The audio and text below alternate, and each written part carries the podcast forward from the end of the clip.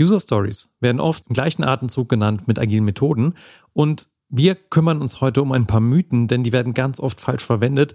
Und du kriegst in diesem Podcast mit, was ist eine User Story und wie schreibt man die eigentlich richtig und wie spart man unglaublich viel Zeit beim User Story schreiben. Denn falls du da eine riesenlange Liste gerade vor dir hast, die so eine Anforderung ausmacht, dann haben wir da eine kleine Überraschung für dich in petto.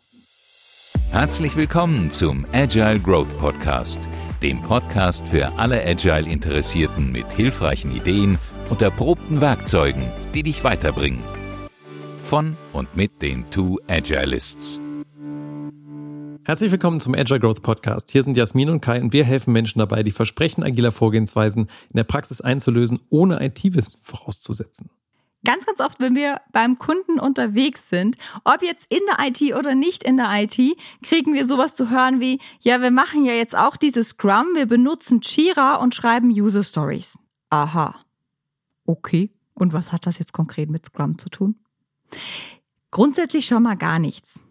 Oder wir kriegen die Fragen, ja, irgendwie sagt das Management jetzt, wir dürfen nur noch User Story schreiben, aber ich weiß gar nicht, was das ist. Dieser Begriff User Stories, der geistert so durch die Hallen und Räume, sobald irgendjemand anfängt, agil zu arbeiten oder mit Scrum zu arbeiten. Und wenn du noch nicht so viel damit zu tun hast, Ganz kleiner Disclaimer an der Stelle. Jira ist ein Ticketmanagement-Tool, das ganz viel kann.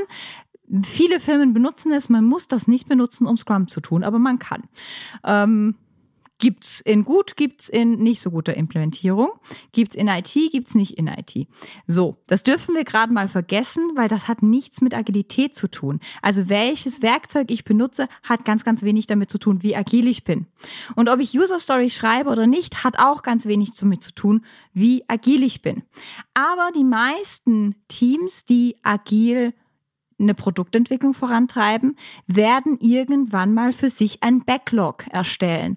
Und ein Backlog ist eine geordnete Liste an Anforderungen an unser Produkt.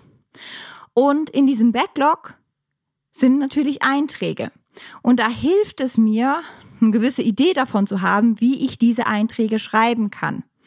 Und wenn ich jetzt gucke, was steht denn normalerweise so in den Backlog, dann sind das nicht nur User Stories, ähm, weil das ein sehr spezifisches Format ist, das aber durchaus Sinn macht. Deswegen wollen wir ganz, ganz explizit auf dieses Format eingehen in diesem Podcast. Aber bevor wir dahin kommen, vielleicht noch, was kann sonst noch so in einem Backlog drinstehen? Da können zum Beispiel natürlich auch Fehler an unserem Produkt drinstehen. Das werde ich nicht unbedingt in diesem Format User Story machen. Da können Systemanforderungen drinstehen. Oder da kann auch technische Schuld drinstehen. Wenn ich schon lange irgendwas an diesem Produkt mache, dann habe ich vielleicht irgendwo Schuld aufgeladen. Das wird auch irgendwie beschrieben sein, aber vielleicht nicht unbedingt in diesem User Story Format. Warum dieses User Story Format aber trotzdem sehr, sehr hilfreich ist, hilft vielleicht, wenn man mal zurückguckt, wo kommt Agilität her oder wo kommt Scrum her und das kommt aus der IT und da hat man ein Format gesucht, das den Entwicklern hilft, im Prinzip Empathie zu entwickeln mit dem Endnutzer. Wir haben das mittlerweile in unserer Produktentwicklungskultur viel, viel mehr drin. Es gibt ja so Leute, die sich darauf spezialisieren, UX genannt, also User Experience, die sich da ganz viel mit beschäftigen. Wie erlebt eigentlich unser Anwender das Produkt oder das System? Und wenn man so ein bisschen zurück guckt, damals gab es das halt nicht in der Form und ich habe ja auch Informatik studiert und bei mir war das am Anfang auch so, ich als Programmierer habe ganz viel gedacht in so inneren Repräsentationen von meinem Produkt. Also sprich eher so auf der Ebene von Quellcode und Abstraktionen und Schichten und Datenbanklayer und all diesen Dingen, die ich als Informatiker halt eben kann. Damit war ich aber relativ weit weg von dem Problem meines Anforderers, also dem Problem meines Kunden, sondern war eher so in diesem Lösungsgebäude drin. Und insofern ist das praktisch für mich, wenn ich als derjenige, der es umsetzen soll, nochmal in den Hautsack des anderen reinschlüpfen kann, desjenigen, dessen Problem ich da lösen will, also unserem Kunden, und da mehr verstehe, was will denn der eigentlich und wieso überhaupt. Und jetzt haben wir ja auch festgestellt, dass das ganz, ganz schwierig ist, in Textform irgendwie Anforderungen aufzuschreiben. Also so ein Feinkonzept aufzuschreiben, wo ganz detailliert Details irgendwie drinstecken, weil das so ein bisschen dieses Flüsterpostspiel ist, wo man ganz, ganz viele Dinge miteinander verzahnt. Und da helfen uns eben User Stories etwas anderes zu tun. Und in meiner Erfahrung ist es eigentlich egal, ob du jetzt in der IT unterwegs bist oder in einer anderen Branche unterwegs bist, dieses sich in die Schuhe des Endnutzers zu begeben ist unglaublich schwierig. Also selbst wenn ich jetzt irgendwie im Human Resource unterwegs bin, eine Trainingsorganisation habe, dann hilft es mir einfach, durch ein Format gezwungen zu sein, vom Endbenutzer her zu denken. Weil wie oft kommt das vor, und das kommt bei mir ganz ehrlich ganz oft vor, dass ich eine geniale Idee habe. Und die ist so genial, dass ich anfange, Anforderungen raufzuschreiben, wie wir diese Idee jetzt umsetzen. Und in meinen Anforderungen aufschreiben, wie wir diese Idee jetzt umsetzen, vergesse ich komplett zu beachten, für wen ist denn das eigentlich? Und der Punkt von genialen Ideen ist ganz oft, die entspringen ja aus unseren eigenen Bedürfnissen. Aber mein Bedürfnis ist nicht unbedingt das Bedürfnis meines Nutzers oder meines Kunden. Also wenn ich und wir geben ja ganz viele Scrum Master Trainings, wenn ich ein Scrum Master Training gebe und ich da eine geniale Idee habe und anfange runterzuschreiben, wie muss ich denn das jetzt genau umsetzen, was für Material brauche ich und so weiter, dann kommt Kai ganz oft und sagt mir, du Jasmin, was soll denn ein jemand, der neu mit Scrum einsteigt, dabei überhaupt lernen? Und dann bin ich ein bisschen sauer auf Kai, aber die Frage ist gut. Weil oft ist es ja meinem Bedürfnis entsprungen und viel zu weit weg von dem, was ein Nutzer bräuchte. Und da hat sich jetzt eine User Story als hilfreich erwiesen. Und machen wir es mal konkret. Was ist das eigentlich? Also wir haben jetzt gerade gehört, das ist eine Art Empathiehilfe, so eine User Story. Es ist aber eigentlich ein natürlich sprachlicher Satz, also ein Stückchen Text, das irgendwie beschreibt, wer möchte was, wozu. Und so nutzen manche auch ein bisschen wie so die Stützräder am Fahrrad, wenn man Fahrradfahren lernt, eine Zeit lang so ein Format und das nennt sich als wer möchte ich was, um, wozu. Also zum Beispiel könntest du sagen, als Agile Growth Podcast Hörer möchte ich verstehen, was eine User Story ist, um bald in meinem Arbeitsalltag diese sinnvoller nutzen zu können. Dann hätte ich also festgelegt, wer möchte das haben, nämlich du als unser Hörer. Da muss ich vielleicht noch ein Bild innerlich haben, wer bist du als unser Hörer? Also Jasmin und ich machen so eine Vorstellung davon, ja, wie siehst du jetzt aus? Wo hörst du uns gerade? Ja, beim Kochen oder beim Fahrradfahren? Und dann haben wir das Wer klar. Und dann das Was, ne? Was ist eigentlich das, was da gebraucht wird? Die Funktionalität, das Bedürfnis dahinter. Und Wozu? Was ist denn die Absicht? Was möchte derjenige, wenn er dann diese Funktion hat? Und das alles wird eben beschrieben. Und du merkst schon bei diesem Ganzen, wie lang man darüber sprechen kann. Es ist eigentlich ein Satz, der ein Versprechen über ein Gespräch darstellt. Also der ist so unkonkret, dass ohne weitere Unterhaltung darüber man das auch gar nicht umsetzen kann. Wobei der aber auch so konkret ist, dass das bei mir schon ganz, ganz viele Ideen triggert. Nämlich als Kai gesagt hat, ne, wer will das? Unser Podcast-Hörer. Da brauchen wir vielleicht ein inneres Bild von. Und dann hat Kai schon gesagt, ja, warum hörst du das? Vielleicht beim Kochen oder beim Fahrradfahren. Ah, spannend. Okay, das heißt, du hast keine Möglichkeit, was aufzuschreiben, weil du wirst irgendwie da nichts neben dir haben. Und stimmt, wir gehen davon aus, dass niemand von euch oder dass du auf jeden Fall nicht an deinem Schreibtisch sitzt und jetzt was schreiben möchtest. Das heißt, wir werden die Information so verpacken müssen, damit sie leicht konsumierbar ist. Und um was geht es wirklich? Um das Verständnis einer User Story. Und dann macht das bei mir auch schon wieder ganz, ganz, ganz viele Knöpfe auf. Oh, müssen wir dann was zu Backlog verstehen, was ich vorher jetzt verstanden, äh, schon, schon angedeutet habe oder, oder nicht? Oder wo geht das hin? Und der schwierigste Teil ist immer das, wozu möchtest du das verstehen? Wir haben jetzt angenommen, damit du das besser in deinem Arbeitsalltag umsetzen kannst. Das heißt, wir brauchen auch ganz konkrete Umsetzungstipps in dieser Podcast-Folge drin. Also, wie du siehst, es ist ein Satz, der aber so viele Informationen enthält, dass es bei mir schon die Kreativität schürt. Das heißt, kann ich das direkt von diesem Satz irgendwie in die Umsetzung gehen? Nein, es ist schwierig. Aber ich kann mit Kai drüber anfangen zu reden, wie muss denn diese Podcast-Folge jetzt konkret aussehen, damit sie den Nutzen generiert, den wir generieren wollen. Also das Ding öffnet quasi einen Korridor von Kreativität. Und wenn man dabei natürlich Details rausfindet, dann darf man die auch aufschreiben. Und dann kann man entsprechend festlegen, wann ist denn diese User Story fertig. Und eine ganz nette Merkhilfe sind die 3C dabei. Also das erste C steht, ist Englisch für Card. Also eine User Story passt auf eine Karteikarte. Das heißt also wirklich, das ist ein kurzer Satz. Ne? Das ist nicht irgendwie eine halbe DIN A4-Seite geschrieben, sondern einfach mal so ein halber Satz. Und mit einem dicken Stift. Also nicht eine Karteikarte mit so einem dünnen Bleistift. Es ist eine Karteikarte mit einem dicken Stift. Das zweite ist, in der User Story selber steckt ja gar kein Wie drin. Also ich habe da drin, wer möchte was, wozu. Ich habe kein Wie drin. Das heißt, da ist ganz viel Musik da drin, wie die Lösung aussieht. Und das hat Jasmin ja gerade auch schon angesprochen, wie genau das umgesetzt wird. Zum Beispiel hier die Podcast-Folge ist ja dann etwas, was sich durch den Raum unserer Kreativität füllt. Und dann sind wir beim zweiten C und das steht entsprechend für Conversation. Also eine User Story führt zu einem Gespräch. Wenn man das jetzt in der Praxis sieht, wie machen das dann agile Teams?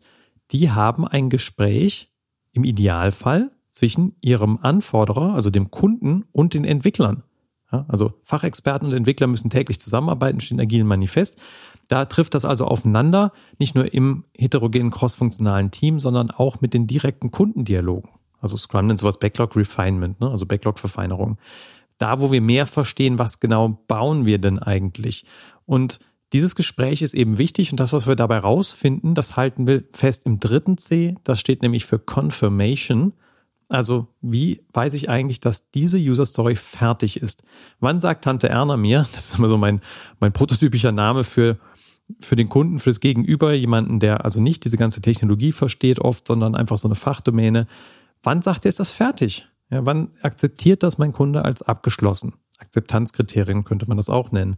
Wann ist diese User Story fertig? Wann ist unsere Podcast-Folge fertig? Ne, zum Beispiel, wenn du ganz konkrete Wissen bekommen hast und konkrete Tipps, wie du das anwenden kannst bei dir, könnte bei uns das Confirmation-Kriterium sein. So, also jetzt hast du schon gehört, ne, was ist diese User Story? Wie baut sich die auf? Es ist ein Satz, der diese drei Aspekte, wer möchte was und wozu, abdeckt. Und die drei Cs als Merkhilfe, Card, Conversation and Confirmation im Sinn von, wie setze ich das um oder was ist wichtig dabei.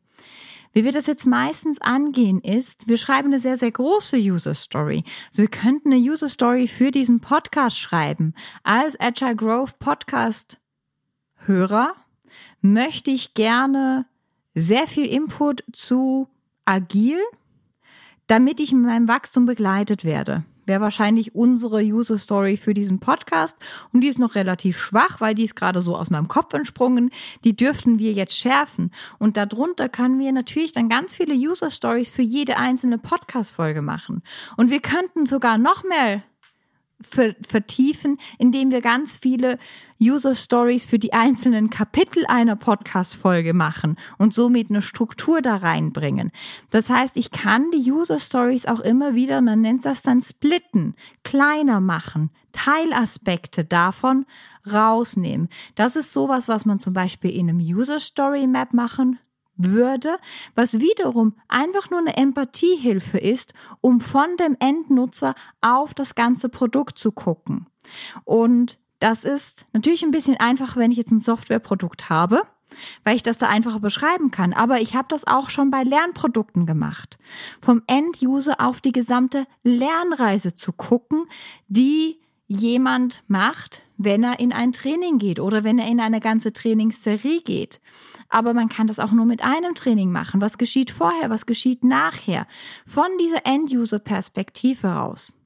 Und da steckt ganz viel, wir sind dann ganz viel, wir nennen das den Problemraum. Wir beschreiben den Problemraum sehr, sehr genau, damit wir kollektiv, mit unserer kollektiven Intelligenz als Team in den Lösungsraum gehen. Das heißt, wir möchten als User Story nicht unbedingt haben als Nutzer der Software, was sowieso eine sehr, sehr, sehr schwache Persona wäre, möchte ich, dass dieser Button grün wird, damit ich ihn besser sehe. Das wäre ja schon eine Lösung. Was ich da vielleicht haben könnte, ist als Barbara Backoffice möchte ich, dass die Buttons in der Software gut sichtbar sind, weil ich wenig Zeit habe, wenn ich die Software bediene und gleichzeitig am Telefon bin. Das heißt, ich habe da keine Lösung drin Ich sag nicht, es kann ja sein, dass der Button grün wird. Aber ich weiß, warum Barbara Backoffice das will. Ah ja, Barbara Backoffice ist gleichzeitig im Telefon und muss rumtippen. Und die hat wenig Zeit und die hat auch nicht Zeit, da drauf zu gucken. Das sagt dem oder derjenigen, die dann das Design und die in die Lösung geht, so viel mehr aus, als es muss grün sein, damit ich sehen kann. Und jetzt gibt es immer wieder diese Frage, die kriegen wir auch in Trainings ganz oft, wie schreibe ich denn dann jetzt eine gute User Story? Und im Prinzip, wenn du diese Frage hast, könntest du auch sagen, dann gibt es wahrscheinlich ein Problem in der Beziehungsqualität zwischen den Anforderern und deinem Team. Denn eigentlich geht es hier um dialogbasierte Produktentwicklung. Dieser kleine Fetzentext, der da auf so einer Karte draufsteht, der soll einfach nur zum Dialog anregen. Das heißt, von der Formulierung her ist es eigentlich total egal, wie du so ein Ding aufschreibst. Und es geht nicht darum, da einen ewig langen Monolog zu machen. Und das sieht man auch manchmal in Teams, die noch neu sind in Agilität oder wenn wir so reinkommen im Coaching, die schreiben dann seitenweise Anforderungen in so Tickets rein. Und das sind dann deren User Stories. Und oben steht so ein Satz als so und so möchte ich das und das. Und darunter kommt dann Spezifikation nach Spezifikation nach Spezifikation.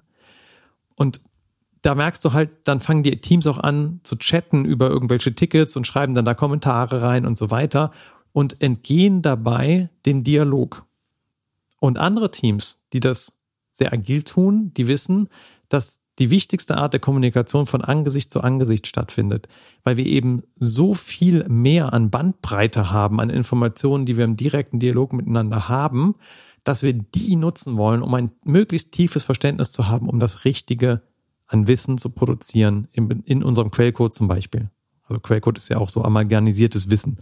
Und in unser Produkt, da soll die bestmögliche Lösung reinfließen und die kriege ich dann hin, wenn die Leute, die das Produkt brauchen, mit denen sprechen, die das bauen und nicht, wenn ich eine Abstraktionsschicht habe von Text.